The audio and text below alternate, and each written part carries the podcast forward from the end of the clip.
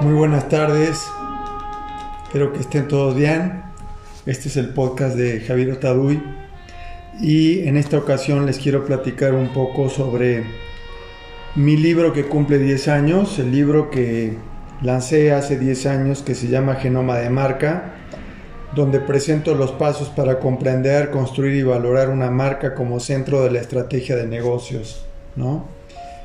Eh, editorial Lead me me editó y lanzó este libro en aquel tiempo con mucho éxito y con mucho agradecimiento hacia la editorial que siempre fue y tuvo todo el apoyo en cuanto a este libro. Y bueno, me quería dar una pausa de unos minutos para platicar con ustedes sobre este libro que cumple 10 años, ¿no? Eh, por un lado, bueno, es un tiempo muy distinto al que había en 2012, ¿verdad? Las cosas han cambiado, pero hay cosas que no. Eh, por un lado vemos un mundo pues que está en guerra en este momento, con crisis energéticas, con crisis eh, económicas, con una inflación muy alta y tasas de interés eh, que van subiendo. Vemos este, digitalmente el mundo ha avanzado exponencialmente, no es comparable con lo que había hace 10 años. Lo que es el marketing digital, inteligencia artificial, el, marketing programático, las redes sociales, todo esto ha generado un gran cambio. Eh, hemos sufrido una crisis sanitaria de dos, tres años muy grande que todavía eh, parece que se va terminando, pero no tenemos certeza exacta de qué, qué va a ocurrir.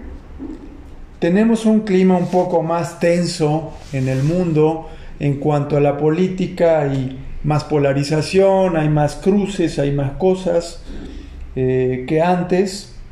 Son fenómenos que pasan, entonces veo como una mayor tensión, polarización y que el consumidor muchas veces siente como más denso el vivir eh, ahora, ¿no?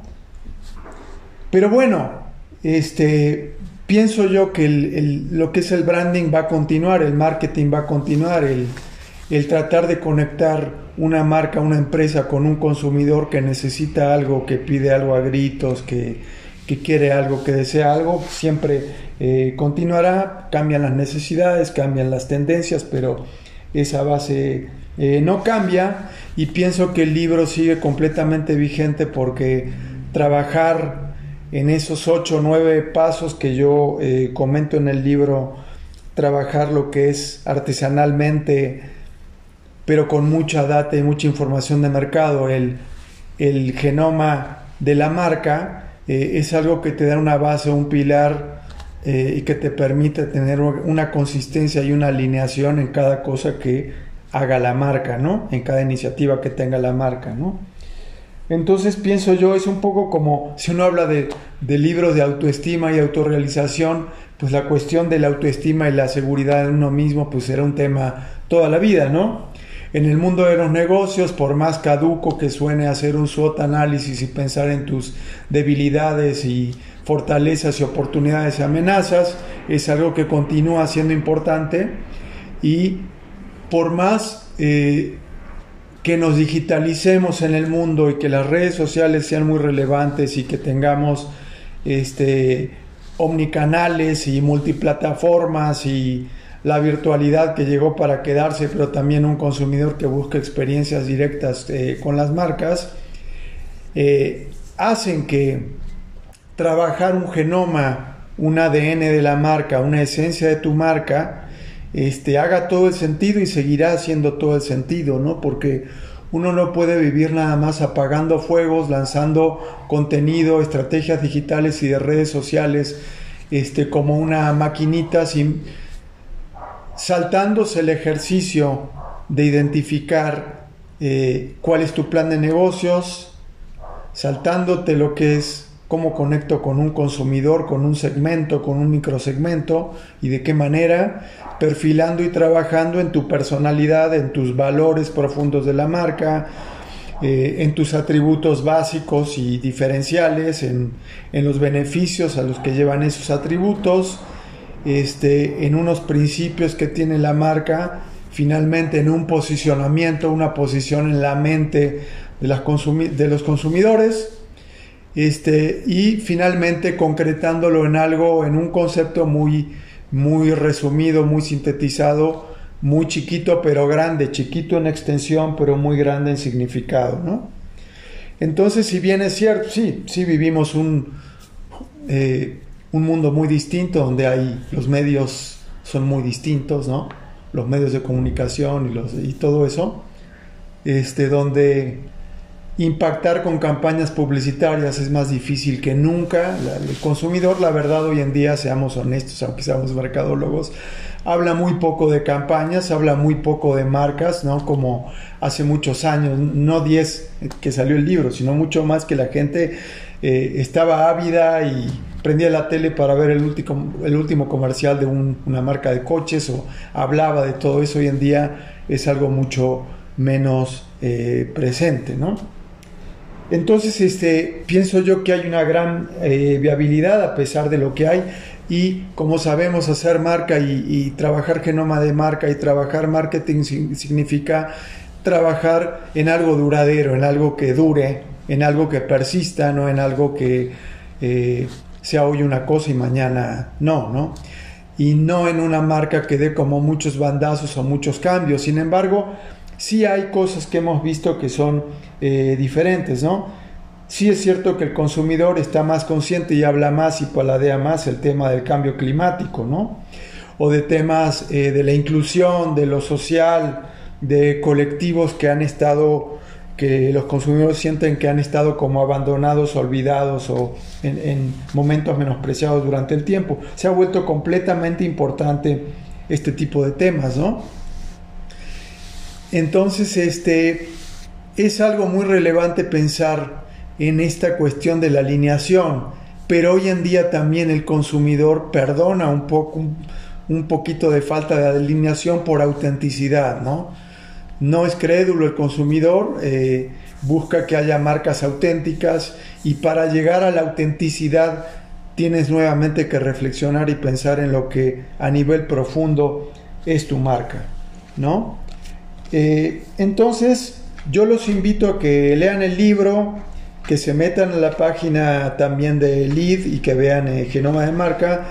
Me encantaría hacer con ustedes un podcast también. Si me pueden enviar a mí a mi email genomademarca.gmail.com o al email que tiene editorial Lead, este, haré un, un siguiente podcast donde contestaré todas las preguntas que pueda contestar eh, y si es necesario de repente que hagamos algún otro tipo de ejercicio donde haya algo más interactivo, yo estoy completamente eh, abierto, ¿no? Como saben ustedes, muy rápidamente, o los que no lo saben, trabajar el genoma de marca o la esencia de la marca o el brand essence que algunos le llaman, o el mantra de la marca que sonaba muy bonito hace años en los libros de texto de marketing, trabajar el mantra. Eh, yo le llamo el genoma nuclear esa última parte, ¿no? Pero bueno, trabajar eso, pues es trabajar ya sea en un workshop con tu equipo o, tú en tu empresa, eh, diferentes elementos, ¿no?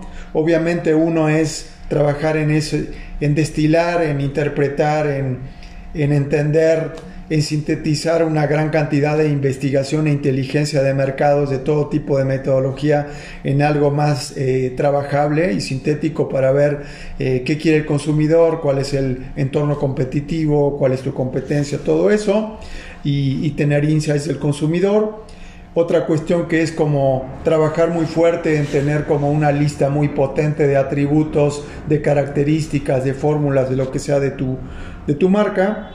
Eh, pensar también en lo que es como escalar esos atributos en una serie de beneficios, eh, no solo funcionales, sino emocionales y, profundos, más allá del, bien funcional que hace una marca, que es algo básico del marketing de toda la vida.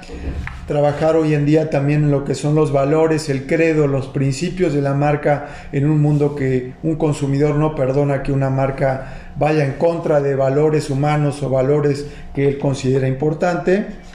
Obviamente trabajar también la personalidad o esa cara visible de la marca, finalmente tener como un enunciado de promesa de marca o un posicionamiento que es una, un resumen, una ecuación al final eh, de todo lo anterior que acabo de hablar y al final lo que es el, genoma nuclear eh, de la marca, ¿no?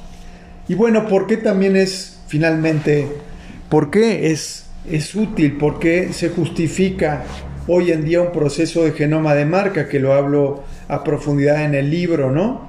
En primer lugar, algo que se da mucho, que es cuando el mercado se transforma, se mueve o eh, se intercambia por otro mercado nuevo. Llega algo nuevo eh, que sustituye algo que tú tenías antes, ¿no? Como una bicicleta eh, rentada por un, o un scooter, por un coche que antes utilizabas o por, un, o por otro tipo de transporte, ¿no?